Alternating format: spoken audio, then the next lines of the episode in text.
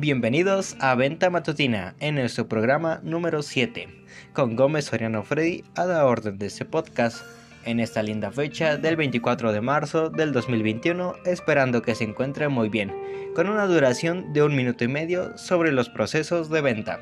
Empezamos con la etapa número 1, que es la prospección y calificación, en donde se seleccionan a las personas y empresas que se apeguen al perfil de compra predeterminado buscando que tengan un potencial de compra alto en donde se valoran los contactos con los valores del prospecto y esos prospectos de acuerdo a la calificación obtenida. En nuestra etapa número 2 se da el acercamiento previo. Aquí se busca un contacto claro con el cliente y se buscarán datos o detalles de él para cumplir sus expectativas, pasando a la etapa número 3 que es el cierre de venta. Aquí vamos a animar a nuestro cliente a que se decida por su compra, diciéndole que cumpliremos con sus necesidades.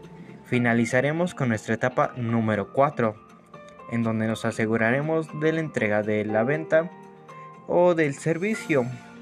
Aquí se busca una retención del cliente y por eso es llamada postventa. Recordemos que para una retención del cliente y una futura venta, es necesario aplicar utilidades como lo puede ser alguna evaluación de satisfacción del cliente. Gracias por escucharme.